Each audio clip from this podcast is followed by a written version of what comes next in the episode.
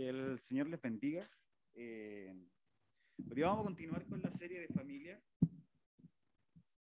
Nuestro pastor nosotros se encuentra, sé que no me equivoco, en la segunda iglesia el día de hoy.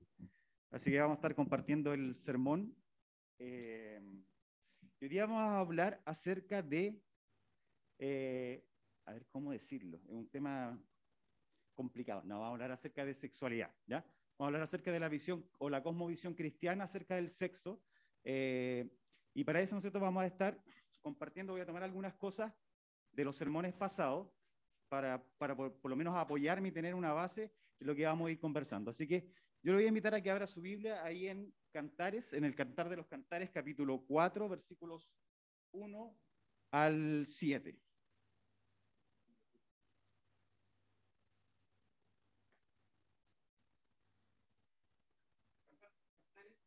4, versículos 1 al 7.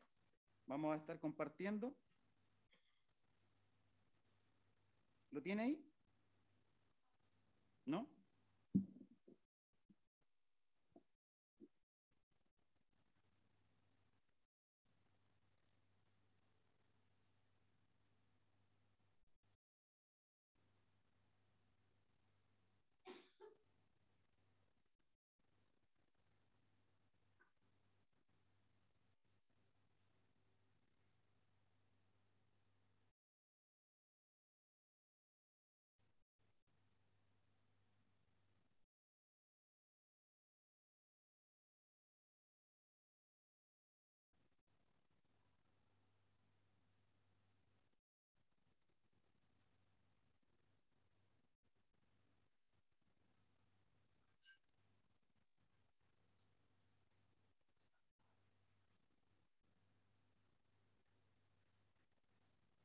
Ahí sí.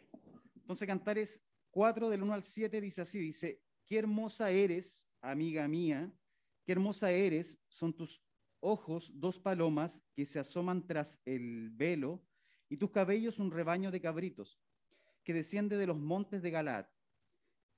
comparables son tus dientes a un rebaño de blancas ovejas recién bañadas y trasquiladas. Todas ellas tienen su pareja, ningún espacio dejan vacío.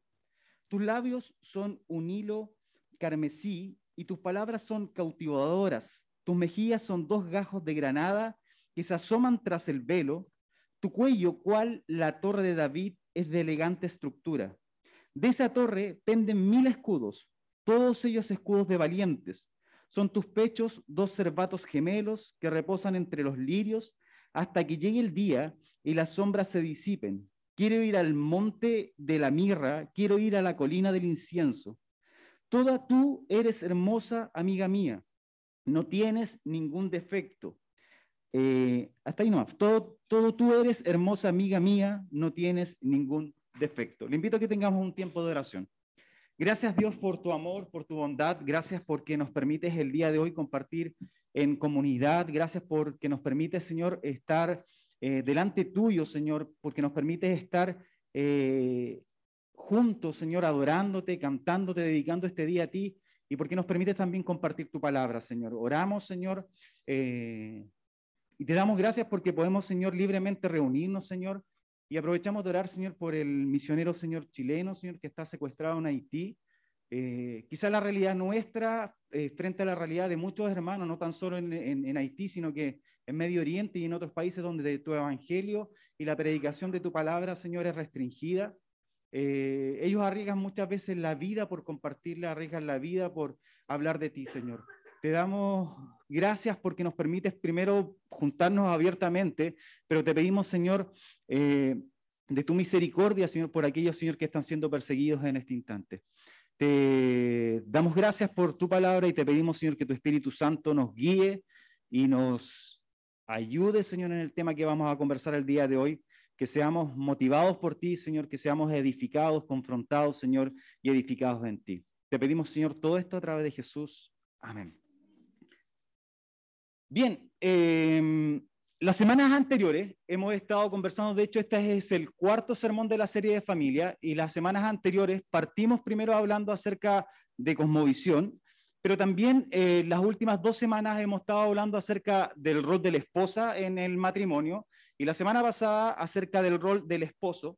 Eh, cómo enfrenta, ¿no es cierto?, el, esposo precisamente su rol dentro del, del, matrimonio. Y me quedo con una frase de Augusto Nicodemus en su, en su libro eh, La familia, está mal el nombre, la Biblia y su familia, es, ah, me equivoqué, ya, pero el tema es que es un libro de Nicodemus, no, es la Biblia, ¿no es cierto?, y la familia. Él dice, uno de los desafíos del proceso de santificación es exactamente promover un cambio de cosmovisión, o sea, la manera de ver el cosmos. ¿ya?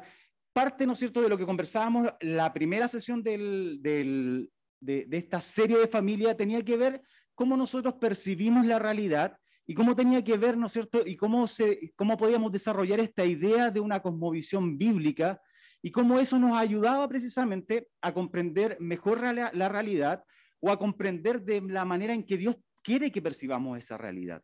¿ya? Eh, por eso uno de los desafíos de este proceso de santificación, este proceso, este proceso necesario en cada cristiano, en donde cada uno de nosotros vivimos este proceso de santificación, en donde cada día nos parecemos más a Jesús, donde cada día nuestra vida se sujeta más a la palabra de Dios, que tiene que ver con el proceso de santificación, tiene que ver, ¿no es cierto?, con promover un cambio en nuestra cosmovisión, con promover un cambio en la forma en que nosotros percibimos la realidad o, promover, ¿no es cierto?, un cambio en que la sociedad nos está mostrando esta realidad y cómo nosotros la filtramos y la filtramos precisamente de acuerdo a lo que la palabra de Dios nos dice. Esto es precisamente lo que hemos estado revisando durante estos dos últimos domingos. Ahora, uno se preguntará, eh, ¿qué tiene que ver el sexo con la cosmovisión? ¿Ya? Eh, un poco para recordar, ¿no es cierto?, que era cosmovisión. ¿Se recuerdan? Hay algún par de diapos que, tienen que, que, son un poco definiciones que vimos en la primera sesión de, de la serie de familia. Y dice cosmovisión eh, en el libro de Michael Gohin y Craig Bartolomé, una cosmovisión es una visión de vida que es tanto abarcadora y cohesionada. Su objetivo es expresar el significado más profundo del, del mundo, responder a las cuestiones fundamentales de la vida. Entonces, esta cosmovisión, esta forma de ver el mundo, va a abarcar todo y es muy profunda, ¿no es cierto? Eh, cuando nosotros lo logramos percibir y logramos percibir esta realidad precisamente desde la verdad bíblica, ¿ya? Porque cuando nosotros percibimos, ¿no es cierto?, lo que Dios nos pide a nosotros, de acuerdo a su palabra, nuestra visión del mundo cambia, ¿ya? Mientras nuestra visión del mundo no cambie, ¿no es cierto? Nosotros vamos a percibir esta realidad que vivimos, la sociedad en que vivimos, la vamos a percibir distorsionada, ¿ya? La vamos a percibir, ¿no es cierto?, de nuestra, cada una de nuestras formas de ser, pero no la vamos a percibir precisamente de acuerdo a lo que Dios nos pide que la percibamos. ¿Me, van entendiendo, no es cierto? Yo, la primera sesión me tocó predicar en San Fernando y yo le decía a los hermanos, yo sin lentes, yo lo único que veo son puras caras borrosas. ¿Ya? Pero cuando me pongo los lentes, los logro percibir precisamente bien. No tan bien, ¿no es cierto?, los que están al último, a lo mejor los, porque los, los, conozco nomás, ¿no es cierto?, los, los, logro ver, pero no logro ver detalles. En una cosmovisión pasa lo mismo.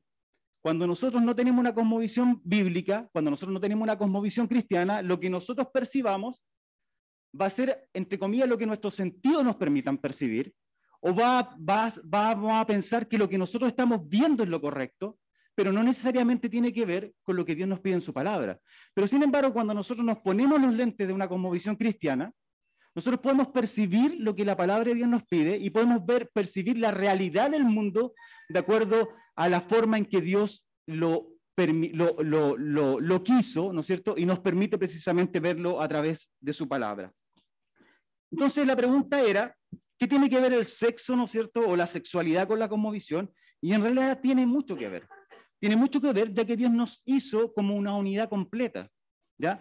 Dios nos hizo como una unidad completa al ser humano por lo cual, nuestra sexualidad es parte de nuestra vida y en mayor medida de nuestros matrimonios. Y aquí la cosmovisión cristiana va a jugar un rol importante, considerando que estamos en una sociedad sexualizada, o podríamos, ¿no es cierto?, podría arriesgarme a decir una sociedad hipersexualizada, sexualizada, en donde mediante esta óptica basada en la palabra de Dios podemos encontrar el propósito real por el cual Dios creó el sexo. Y podemos encontrar, ¿no cierto?, esta, esta forma en que Dios percibe la sexualidad del ser humano y podemos contrastarla precisamente con lo que la sociedad nos muestra, con lo que la sociedad nos dice, con lo que la sociedad, ¿no es cierto?, nos está bombardeando día tras día. ¿Ya? Hace un par de años atrás, ¿no es cierto?, eh, la sexualidad o el sexo, ¿no es cierto?, no era tan abierto como el día de hoy. Pero hoy día, ¿no es cierto?, a medida que el mundo ha ido avanzando, que la tecnología ha ido avanzando, que las comunicaciones han ido avanzando, ¿ya? Para los que somos a lo mejor más grandes, antes, ¿no es cierto?, encontrarse uno cuando era cabro chico, ¿no es cierto?, tener los, los, amigos tenían una, una, revista, ¿cachai? Una Playboy, no sé lo que fuera, y era como eso. Pero hoy día está a, a un clic, ¿no es cierto?, la distorsión del sexo y que va a traspasar no solamente las generaciones que son más chicas, sino que muchas veces eso va a influenciar la vida de los matrimonios, va a darnos una distorsión en la visión que puedan tener los jóvenes, en la distorsión que podamos tener nosotros como esposos, en la distorsión que puedan tener las esposas precisamente acerca de la sexualidad. El bombardeo es constante, de hecho, el sexo es una de las industrias más grandes del mundo. ¿ya? Y muchas veces, ¿no es cierto?, nosotros no eh, tenemos un concepto real de lo que Dios quiere precisamente para la sexualidad humana. La concepción de la sexualidad humana también ha ido cambiando con el tiempo y tal cual conversábamos en el primer sermón de esta serie, los cambios en el pensamiento humano han ido influenciando la concepción que hoy podemos tener precisamente de la sexualidad. Hay una, hay diapo que esta la había, la había compartido Vladimir, ¿no es cierto? y nos hablaba acerca del desarrollo, cómo se fue desarrollando precisamente la historia del pensamiento humano, cómo partió, ¿no es cierto?, desde de esta, cultura, de esta cultura clásica, pero finalmente terminó en esta búsqueda de placer, en este relativismo, ¿no es cierto?, que también ha influenciado la moral. Entonces, no solamente hay un relativismo que tiene que ver con el pensamiento humano, sino que eso se ha traspasado, entonces también hay un relativismo moral. Eh, pero todo eso ha ido afectando también la sexualidad. Querámoslo o no, la sexualidad forma parte de nuestra vida. Y forma parte desde que despertamos sexualmente, ¿no es cierto? A la edad, parece que, y hoy día parece que los, niños despertasen antes a la sexualidad de lo que despertaban hace 10 o 5 o 4 años atrás. Pero sin embargo, ¿no es cierto? Esto se ha ido desarrollando. Eh, hay, hay, grandes cambios que tienen que ver, ¿no es cierto?, con que nosotros podemos percibir el sexo desde tres perspectivas. Podemos percibirlo como un ídolo, podemos percibirlo como algo totalmente sucio, o podemos percibirlo realmente como Dios quiere que percibamos el sexo. Y esta historia, ¿no es cierto?, o este desarrollo que tiene que ver con la sexualidad, tiene que ver precisamente con esto. En gran parte de los cultos antiguos, idolátricos, el sexo era parte del culto, era parte, ¿no es cierto?, del paganismo. ¿ya? Y es la realidad que se vino dando desde, por lo menos, desde la cultura clásica hacia atrás. Hay grandes ritos, ¿no es cierto?, que tienen que ver con la sexualidad, que se han encontrado en Egipto, en Sumeria, eh, en, la cuna de, la civilización, que tienen que ver con los ritos de fertilidad, que tienen que ver, ¿no es cierto?, con masturbación, que tienen que ver, ¿no es cierto?, con sexo desenfrenado, etc. Pero, sin embargo, después del medioevo, que es cuando se produce, no sé si se acuerdan esta distinción que hacía Vladimir, en donde por la influencia precisamente del pensamiento griego, se separa y, empieza a aparecer esto que parece que lo espiritual es mejor y que lo físico es malo. Y se hace esta distinción y que aparece ahí debido a la influencia de este pensamiento. Entonces, y pareciese que fuese respuesta al desenfreno, ¿no es cierto? Al desenfreno que se da de aquí hacia atrás y que tiene que ver con los ritos y en donde las sociedades y donde las iglesias se empezaban a desarrollar. Recuerden, ¿no es cierto?, que gran parte de las iglesias del Nuevo Testamento se desarrollaron en ambientes que tenían que ver con la cultura griega, con la cultura romana, en donde el sexo muchas veces formaba parte del culto. Y ahí tenemos toda la carta, ¿no es cierto?, a los Corintios, en donde Pablo precisamente habla acerca de estos temas.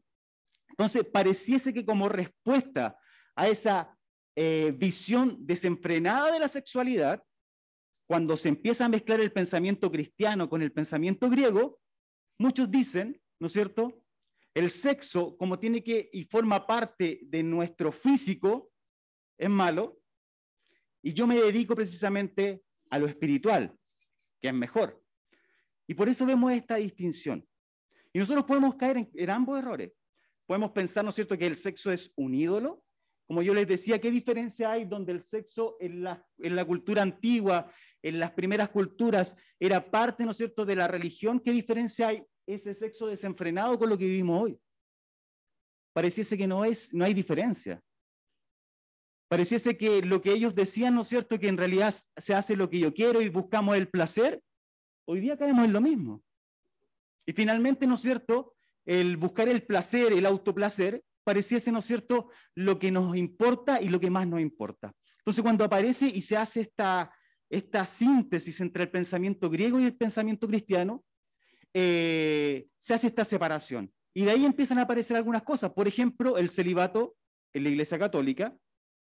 Eh, llegaron al punto, ¿no es cierto?, de poner calendario en donde decían en tales, en tales fechas solamente se puede tener sexo en la pareja eh, y dejaban de lado, ¿no es cierto?, las fiestas cristianas.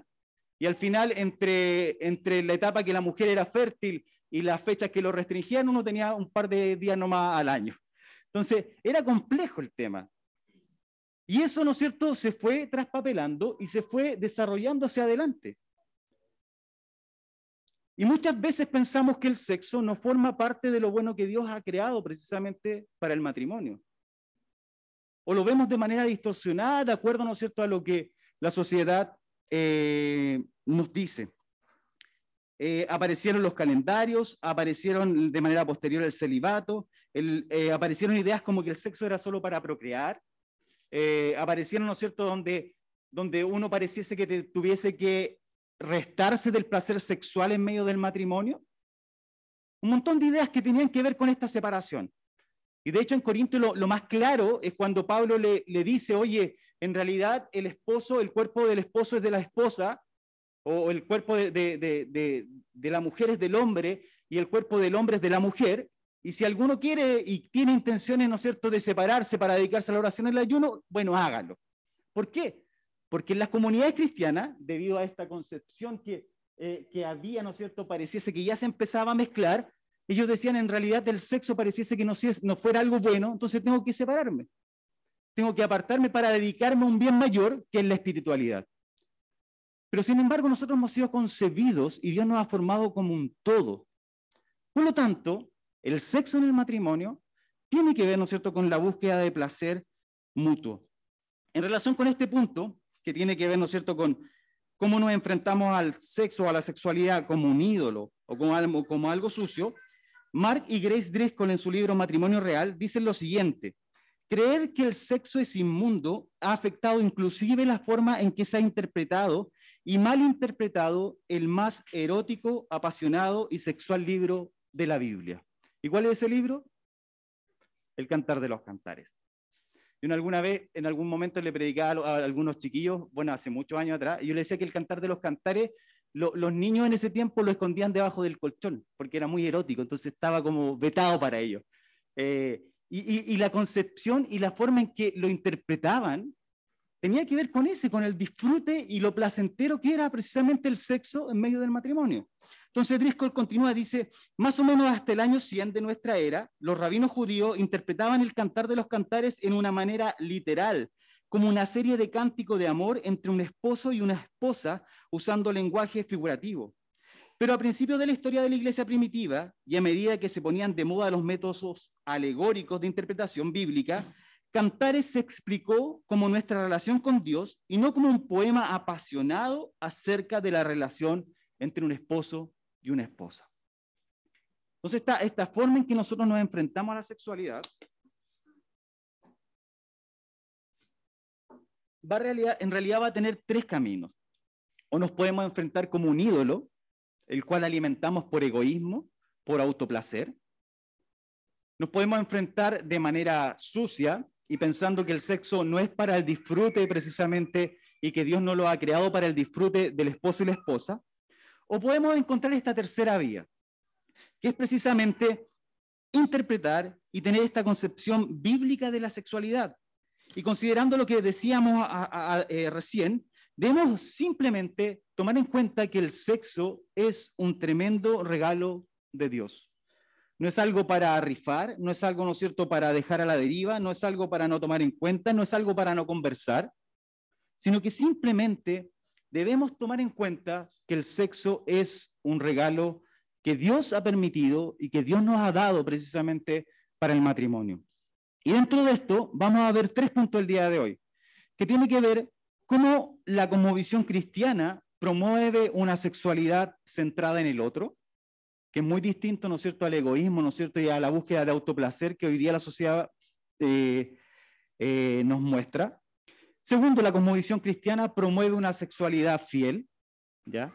Y, hasta dónde, ¿no es cierto?, dónde están los parámetros de la fidelidad. Y la cosmovisión cristiana promueve el sexo exclusivamente para el matrimonio. Esas van a ser las tres ideas que vamos a ir desarrollando el día de hoy. Para, para antes de, de, avanzar con el primer punto, eh, recordar un pasaje que leíamos precisamente, creo que fue la semana, no sé, no me recuerdo si fue la semana pasada o la antepasada, pero ahí en Efesios, cuando dice, por eso el hombre dejará a su padre y a su madre y se unirá a su mujer y los dos serán uno. Eh, conversábamos acerca de cómo la sociedad actual o las cosmovisiones actuales o las cosmovisiones actuales simplemente eh, nos muestran y nos hacen eh, pensar que la búsqueda de autoplacer, la, la búsqueda de, de, centrarme en mí y no centrarme en el otro está bien. Y debemos tener en cuenta, como yo les decía recién, que la sexualidad es un regalo de Dios y que Dios lo ha provisto al hombre para ser disfrutado en la unión del matrimonio. Recordemos, ¿no es cierto?, precisamente este pasaje, cuando dice, por eso el hombre deja a su padre y a su madre y se unen y se unirán a su mujer y los dos serán un solo ser. Parece que en el propósito de Dios las matemáticas no funcionan. Porque uno más uno, ¿cuánto es? ¿Ah? Dos. uno más uno es dos. Pero sin embargo, acá, ¿no es cierto? Lo que Dios está diciendo ahí en Efesios, y no solamente lo va a decir ahí, sino que lo va a decir Jesús, lo va a decir el Génesis, que cuando se une un hombre con una mujer pasan a ser uno. Hay que entender que la concepción bíblica del matrimonio está basada en la unión entre dos extraños que pasan a ser de dos, pasan a ser uno. Y como les decía, las matemáticas no funcionan, sino que hay una unión tan potente entre los cónyuges que dicha unión debiese permear de manera profunda cada uno de los aspectos de nuestra vida. Y el sexo no se queda atrás. Por lo tanto, nosotros en la sexualidad nosotros somos uno, por lo cual aquí ya no hay dos sino uno, y en la sexualidad cristiana no hay un espacio para el autoplacer, no hay un espacio para el egoísmo, sino que simplemente hay una visión en donde el otro, ¿no es cierto?, me importa más que yo. En donde la búsqueda de placer del otro, ¿no es cierto?, debiese, ¿no es cierto?, tener como objetivo precisamente lo que yo estoy buscando. Eh, y aquí eh, hay una búsqueda y entrega precisamente de placer hacia el otro. Un poco haciendo un paralelo entre el 4, 1 al 7, me voy a poner, ah, no, pero ahí lo tengo Un paralelo entre el 4, el 1 al 7 y el 5 del 10 al 16, vamos a ver el, el, la composición de cantares, ¿no es cierto? Es básicamente un gran poema en donde los esposos se están alabando mutuamente. ¿ya? Ahora lo interesante es que eh, gran parte de la iniciativa en el Cantar de los Cantares, ¿saben quién la lleva? La mujer. Y eso era súper rupturista para la época en la cual, en el cual se escribe el texto, ¿ya? porque pareciese que la mujer tenía que ser solamente eh, usada, pero sin embargo, ¿no es cierto? Aquí toma la iniciativa. ¿Por qué? Porque hay una búsqueda de placer mutuo, hay admiración mutua. Dice el amado en el 4, 1 al 7, que era lo que le llaman en un principio.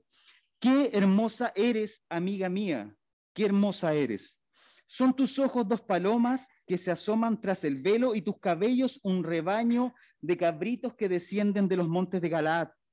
Comparables son tus dientes a un rebaño de blancas ovejas recién bañadas y trasquiladas. Todas ellas tienen su pareja, ningún espacio dejan vacío. Tus labios son un hilo carmesí y tus palabras son cautivadoras. Tus mejillas son dos gajos de granada que se asoman tras el velo. Tu cuello, cual la torre de David, es de elegante estructura. Y de esa torre prenden mil escudos, todos ellos escudos de valientes. Son tus pechos dos cervatos gemelos que reposan entre los lirios hasta que llegue el día y las sombras se disipen. Quiero ir al monte de la mirra, quiero ir a la colina del incienso. Toda eres hermosa amiga mía, no tienes ningún defecto. Hay una admiración del esposo hacia su esposa, ¿ya? Y no solamente una admiración por su cara, sino que es la admiración por todo su cuerpo. ¿Por qué? Porque la sexualidad se trata de eso. Recuerden qué, qué es lo que pasa en Génesis cuando Adán se queda dormido y le sacan la costilla y después dice el varón, exclama, esta es varona porque salió de mi carne. Y Dios dice, ¿no es cierto? Y dejará el hombre a su padre y a su madre y se unirá a su esposa y los dos cenarán una sola carne. Pero el último versículo, que siempre a lo mejor lo pasamos por alto, que dice, y los dos estaban desnudos y ninguno se avergonzaba. Porque la sexualidad tiene que ver con eso. Tiene que ver con el admirar al otro, con buscar el placer del otro. ¿Y qué le responde la amada en el versículo, en el capítulo 5 del día al 16? Dice, mi amado es de tez trigueña y entre la multitud sobresale. Su cabeza es como el oro más fino, su cabellera es rizada y negra como un cuervo. Sus ojos son como dos palomas que reposan junto a los arroyos y que se bañan en leche.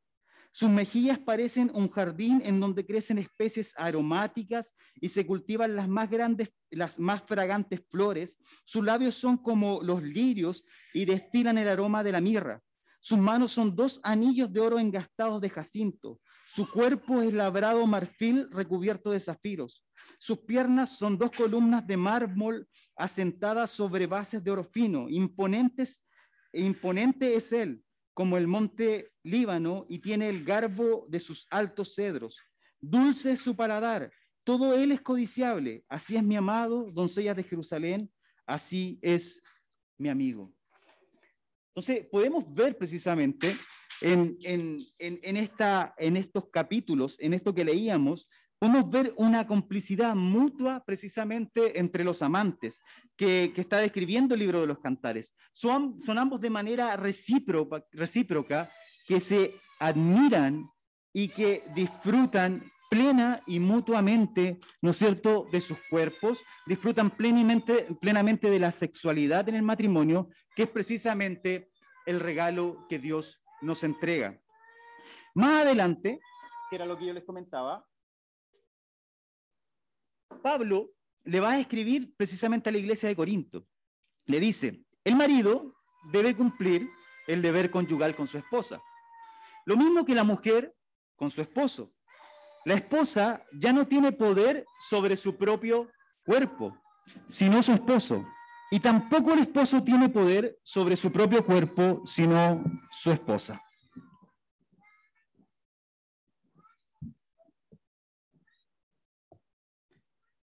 Lo leemos de nuevo. 1 Corintios 7, 3 y 4. El marido debe cumplir el deber conyugal con su esposa.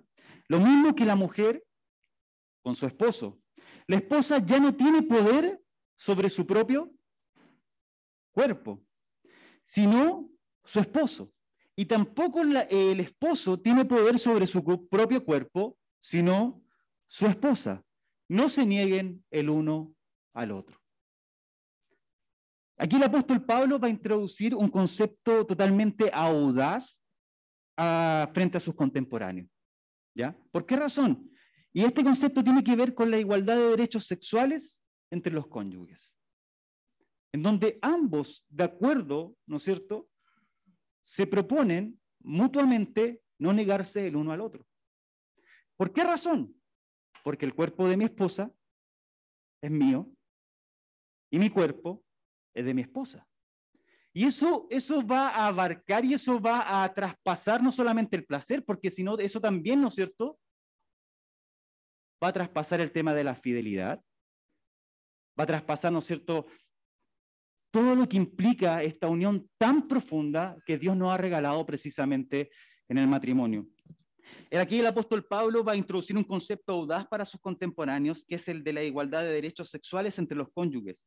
Pero este concepto no es solo audaz para el tiempo que escribe el apóstol Pablo, sino que es plenamente audaz en el tiempo de hoy, donde, como les decía en un principio, la búsqueda del autoplacer pareciese que es más importante que pensar en el otro, en donde el egoísmo pareciese que fuese y formase parte de la sexualidad del día de hoy. Versículo 3 decía, el marido debe cumplir con el deber conyugal, pero lo mismo la mujer con su esposo. Porque ya sus cuerpos no son de cada uno, sino que se pertenecen al otro. Entonces, cuando yo busco, yo busco precisamente el placer sexual en el matrimonio, no busco mi propio placer, sino que busco el placer de quién? Se quedaron dormidos, ¿no? ¿El placer de quién? Del otro.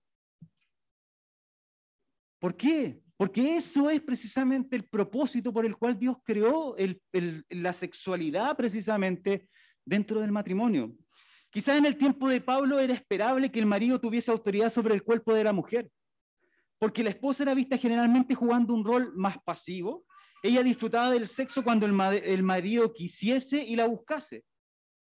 Pero aquí viene lo interesante rupturista de lo que escribe precisamente Pablo a la iglesia de Corinto. En una cosmovisión cristiana esto no es suficiente, porque ella tiene derecho al placer sexual como su marido, porque ambos cuerpos no se pertenecen el uno al otro, sino que se, pertenecen, entre comillas, cruzados. El, cuerpo de ella es mío y mi cuerpo es de ella.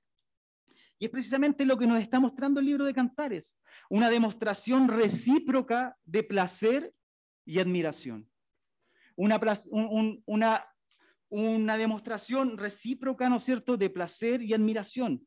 Y ahora hay un punto a destacar, ¿no es cierto?, eh, que tiene que ver lo que yo se los comentaba, pero quien tomaba la iniciativa precisamente en gran parte del texto en el libro de los cantares es precisamente la amada, la esposa. Pero sin embargo hay una reciprocidad de placer, hay una búsqueda de la satisfacción del otro, hay una búsqueda de satisfacción mutua.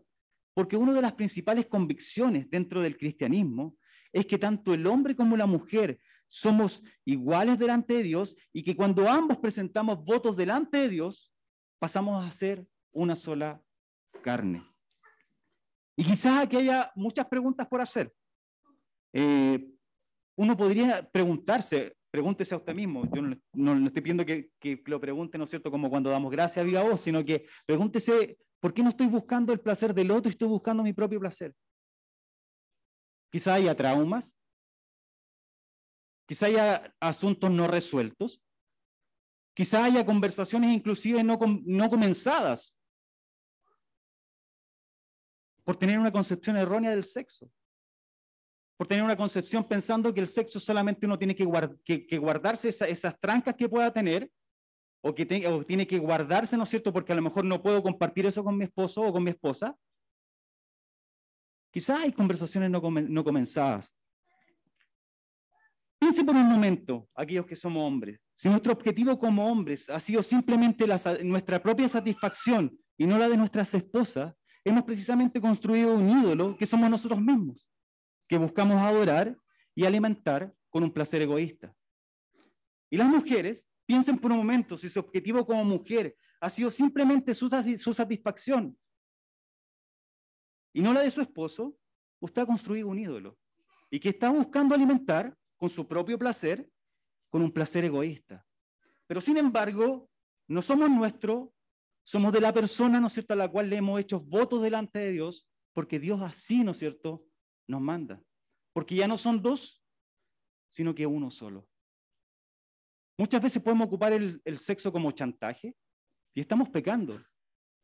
Si ocupamos el sexo como autoplacer, estamos pecando. Y usted y yo debemos arrepentirnos de eso. Porque la búsqueda del placer en el otro tiene que ver con la forma en que Dios quiere precisamente que desarrollemos nuestra sexualidad. Segundo punto.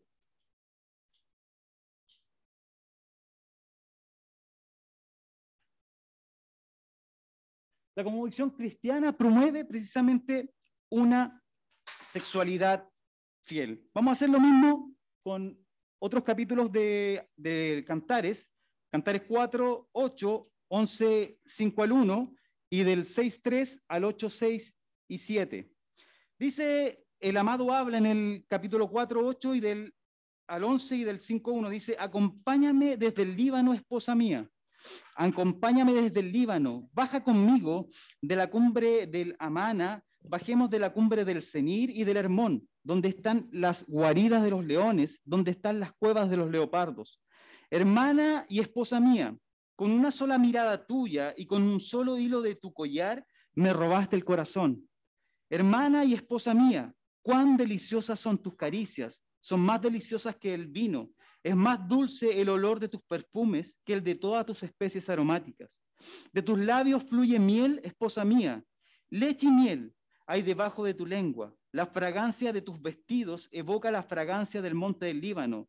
Yo he entrado en mi jardín, hermana y esposa mía. Recolecto yo la mirra y las especies, libando eh, estoy la miel del panal, y ahora bebo el vino y la leche que has reservado para mí. Y la esposa le responde, yo soy de mi amado y mi amada y mi amado es mío. Él se recuesta entre los lirios. Ponme como un sello sobre tu corazón, ponme como una marca sobre tu brazo. Inquebrantable como la muerte es el amor, inflexibles como el sepulcro son los celos, candentes brasas son, candente fuego. Las muchas aguas no podrán apagar el amor, ni pueden tampoco sofocar los ríos. Si por el amor diera el hombre todos los bienes de su, casa, ciertamente sería despreciado.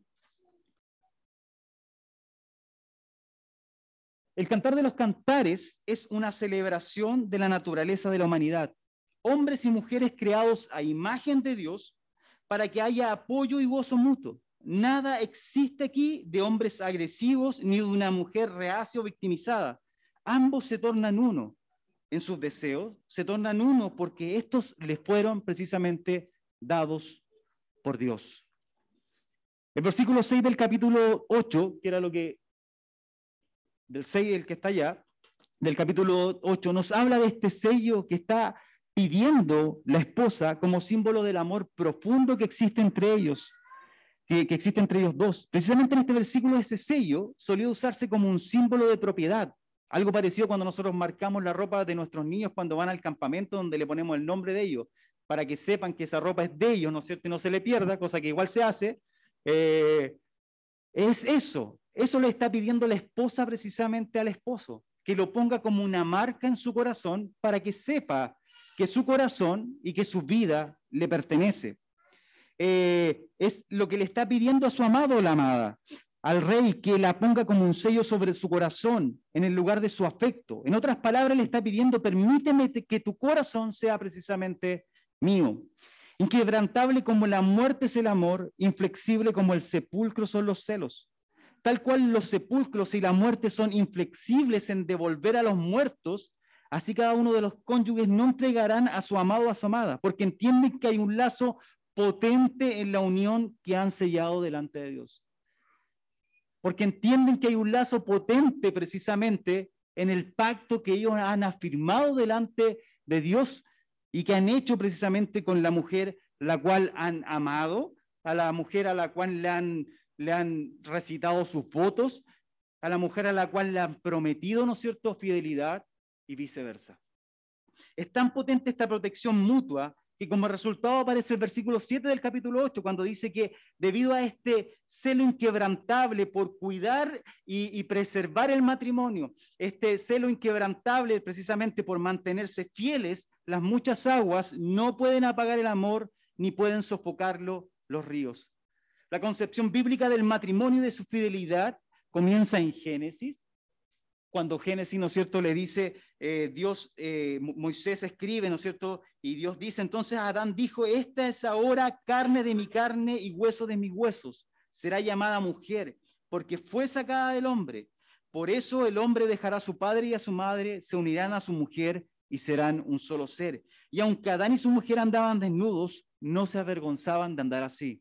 Y Jesús lo va a repetir en Mateo 19, 4 al 6. ¿Acaso no han leído que en el principio el Creador hombre y mujer los creó y agregó, por esto el hombre dejará a su padre y a su madre y se unirá a su mujer y los dos serán un solo ser. Así que ya no son dos, sino un solo ser. Por tanto, lo que Dios ha unido, que no lo separe nadie. Esta exclusividad, y tal como le llamamos anteriormente en Corintios, es una exclusividad mutua, una pertenencia mutua pero también, ¿no es cierto?, hay un cuidado mutuo, un cuidado mutuo y una protección mutua, como lo leíamos precisamente en el, en el Cantar de los Cantares, por lo cual también hay una responsabilidad de ambos de cuidar la exclusividad en el área sexual.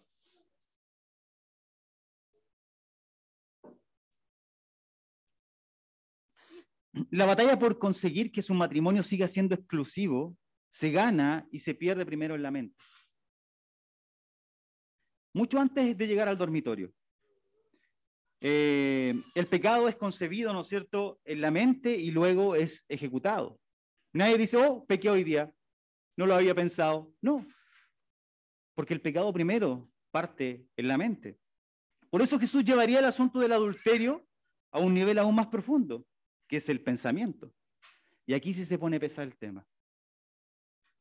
Porque la fidelidad no tiene que ver con el acto sexual, o más bien la, sexualidad eh, no solo tiene que ver con el coito, sino que la sexualidad en el matrimonio es más profunda. La sexualidad en el matrimonio pasa, ¿no es cierto?, es el hecho de que hemos hecho un pacto delante de Dios y hemos consumado ese pacto con nuestro cónyuge y nos hemos convertido en una sola carne. Por eso el autor de Hebreos va a decir, todos tengan una muy alta estima del matrimonio y la y la fidelidad conyugal, porque Dios juzgará a los adúlteros y a todos los que cometen inmoralidades sexuales. No solo debemos pedirle a Dios que no nos haga caer en tentación, sino que también debemos pedirle a Dios que el deseo que tengamos por otra mujer o que tengamos por otro hombre, que no sea nuestro esposo, que no sea nuestra esposa, también, ¿no es cierto?, nos lo saque de la mente. Porque la infidelidad no tiene que ver solamente con la relación sexual, sino que tiene que ver precisamente cómo nosotros anidamos en nuestra mente pensamiento por otras personas. tengan en todos ustedes en alta estima el matrimonio y la fidelidad conyugal. Se han dando cuenta cómo, cómo eh, el, el, concepto del matrimonio frente a lo que podemos ver en la sociedad, como que hoy día pareciese que fuera muy retrógrado, ¿no es cierto?, lo que nosotros podemos pensar o creer, pero sin embargo es la palabra de Dios. Y mientras nosotros no tengamos claridad y convicción de que la palabra de Dios, como diría Schaeffer, es la verdad verdadera, vamos a caer precisamente en las mentiras que la sociedad nos planta. Tercer punto y último, promueve el sexo exclusivo para el matrimonio. Una cosmovisión cristiana promueve el sexo exclusivo para el matrimonio. Tim Keller en su libro El significado del matrimonio va a decir lo siguiente. Dice, la moderna revolución sexual encuentra la idea de abstenerse del sexo hasta el matrimonio ridícula e irrealista hasta rozar en lo absurdo. Hay muchos que encuentran perjudicial, inclusive otros psicológicamente como físicamente también, esperar hasta el matrimonio para tener sexo.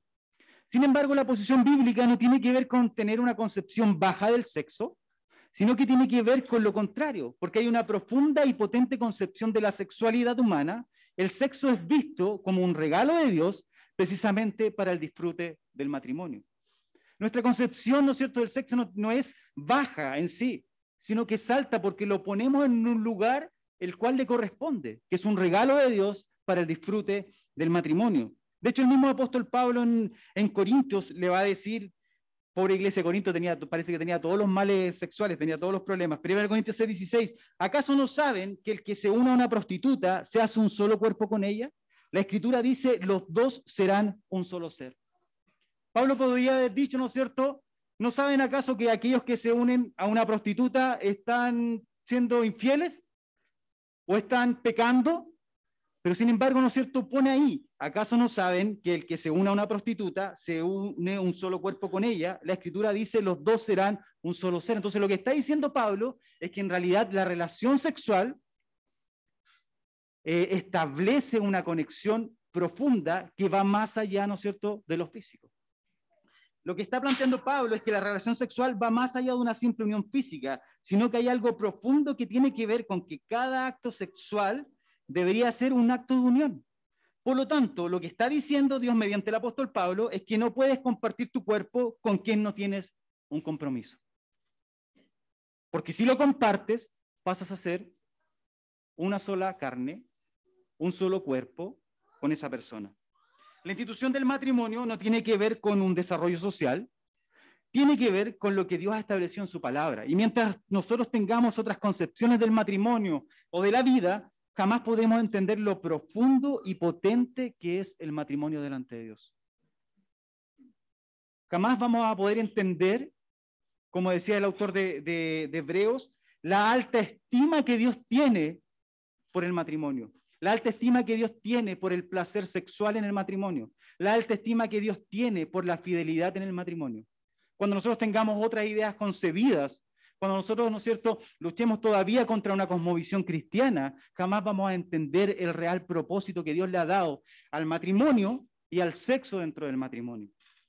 Por eso es necesario que aquellos que están solteros entiendan que el concepto tan profundo y hermoso del matrimonio. Lamentablemente, hoy la palabra de amor pareciese ser el punto de partida para el sexo. Eh, y, y, nos paseamos todo el matrimonio, el cual queda fuera de la ecuación que Dios ha dejado para la sexualidad. Kristen Clark, la autora del libro, la, la autora del libro Chica definida por Dios, dice esta línea de pensamiento, o sea que el amor es el punto de partida para el sexo, suena bastante convincente. Suena convincente, porque si yo amo a la otra persona, ¿por qué no me voy a entregar? Desde, suena bastante convincente desde afuera, especialmente porque el sexo es algo tan hermoso e íntimo. Solo tiene sentido que el sexo sea nuestra expresión natural con aquel que amamos. Sin embargo, eso es precisamente donde la engañosa mentira entra sigilosamente. Ahí es donde nos alejamos de la versión de amor de Dios y nos vamos hacia nuestra propia definición personal. Y caemos en un relativismo moral y caemos en una búsqueda de autoplacer, que precisamente lo que hemos estado conversando, cómo la sociedad ha ido cambiando desde un pensamiento clásico a lo que hoy día percibimos, ¿no es cierto?, en la posmodernidad. La unión sexual es parte importante en el matrimonio, como hemos visto por lo menos hasta aquí. Por lo cual la razón fundamental para enmarcarla dentro de esto podría darle muchas excusas, podría darle muchas explicaciones, pero simplemente porque Dios lo definió así. Dios definió que aquellos que están solteros se le pide que esperen hasta que estén casados. Y aquellos que están casados les pide que sean fieles a su esposa de manera íntegra y que haya un placer mutuo en la relación que cada uno están construyendo. El sexo va más allá del simple placer o una necesidad como podrían pensar algunos. No somos animales. No es que, ah, yo tengo necesidad, por eso tengo que hacerlo. El sexo va más allá del simple placer o una necesidad, como, una necesidad como podrían pensar algunos. El sexo tiene que ver con unión, tiene que ver con el regalo que Dios precisamente nos ha dado. La sexualidad también forma parte del área que, debemos que debe encontrar su redención en Jesús. No podemos pretender ser cristianos y dejar de lado nuestra área sexual. No, yo me sujeto a mi carácter, yo sujeto mi dinero, estoy eh, ofrendando, yo sujeto mi servicio, vengo a la iglesia y dejar el área sexual de lado, sin sujetarla y someterla precisamente al señorío de Cristo. Esto sería como vivir la vida desde la óptica cristiana y cuando llega el momento de entrar al área chica del sexo, me saco los lentes de la cosmovisión cristiana y me pongo, ¿no es cierto?, los lentes de la cosmovisión actual, secular, y vivo mi sexualidad desde la perspectiva de lo que la, de lo que la sociedad ha normalizado. Podemos, para ir terminando, Hablábamos acerca de cómo el sexo, ¿no es cierto?, se ha, ido se ha ido desarrollando. Pero hoy día podemos estar precisamente viviendo el sexo de manera egoísta. O podemos vivir, ¿no es cierto?, bajo el autoplacer. O podemos convertirlo simplemente en una idolatría. O podemos simplemente cosificar al otro y convertir al otro como si fuera una cosa. Y nosotros hombres, solteros, casados, Muchas veces, ¿no es cierto?, cometemos el error de cosificar al otro. ¿Quién en el colegio, ¿no es cierto?, no le puso punto a la compañera? Esta vale más, esta vale menos puntos. Y cosificamos al otro, porque el otro pasa a ser, ¿no es cierto?, una cosa en la cual me va a producir placer, pero no es otra persona. O vivimos egoístamente, y pretendemos, ¿no es cierto?, que nuestro cónyuge nos satisfaga simplemente a nosotros y nosotros no somos capaces de entregar placer al otro. O caemos en pornografía, buscando el autoplacer. Pero sin embargo, nosotros nos podíamos quedar, ¿no es cierto?, con una tremenda carga. Pero sin embargo, hay esperanza y la redención. Así, cual, así como cada una de nuestras áreas, en, nuestro, en, nuestra, en este desarrollo que hemos tenido a través de, esta serie de familia, así como aquellos esposos que han fallado en su forma de ser, como aquellos esposos que no han cumplido su, su rol como esposo, tienen redención en Jesús, así como las esposas que no han cumplido su rol como, como esposa. Aquellas esposas, ¿no es cierto?, que a lo mejor han pecado delante de Dios, tienen su redención en Jesús. El matrimonio, en el, en el, el, el sexo en el matrimonio también encuentra su redención en Cristo. Habrá solución, hay redención y hay esperanza. Pídala a Dios. Como les decía, a lo mejor hay conversaciones no iniciadas. Hay trancas no confesadas. Hay cosas que el otro no sabe. Aún hay esperanza para disfrutar de la manera bíblica que Dios nos entrega nuestra sexualidad con las personas que Dios ha puesto a nuestro lado. Le invito a que tengamos un tiempo de oración. Gracias Dios te damos por tu amor, por tu bondad. Gracias porque tú nos permites eh, compartir, Señor, tu palabra. Yo te quiero pedir, Señor, que tú nos ayudes, Señor, de manera profunda, Señor. Yo entiendo y, sé, Señor, que a lo mejor este tema muchas veces no lo tocamos en, la pareja o a lo mejor no lo tocamos dentro de nuestros matrimonios, Señor.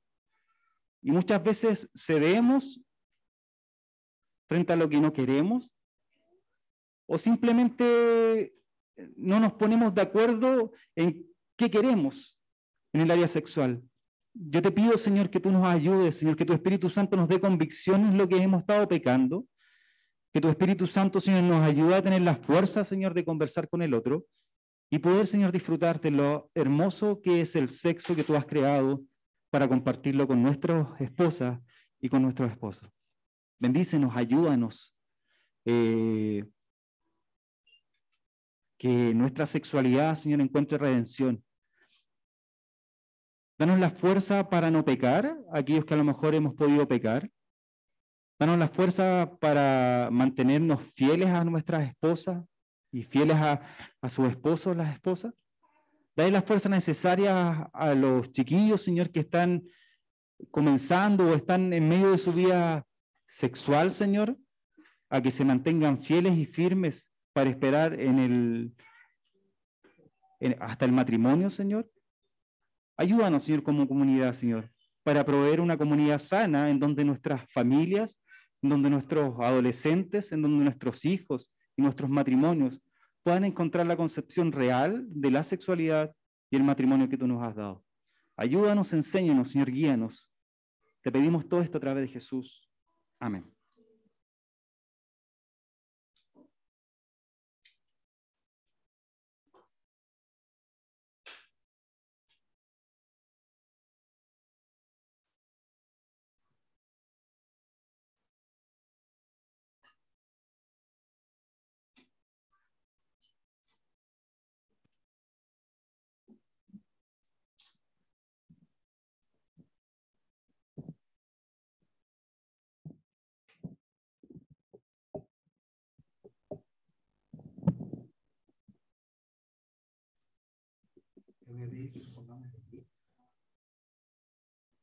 Responderle al Señor a través de la predicación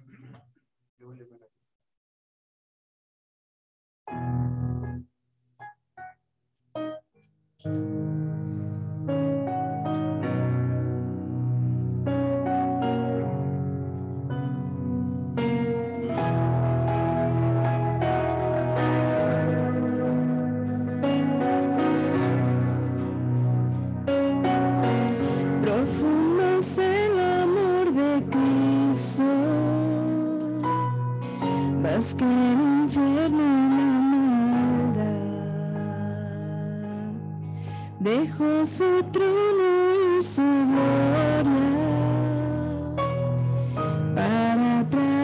hay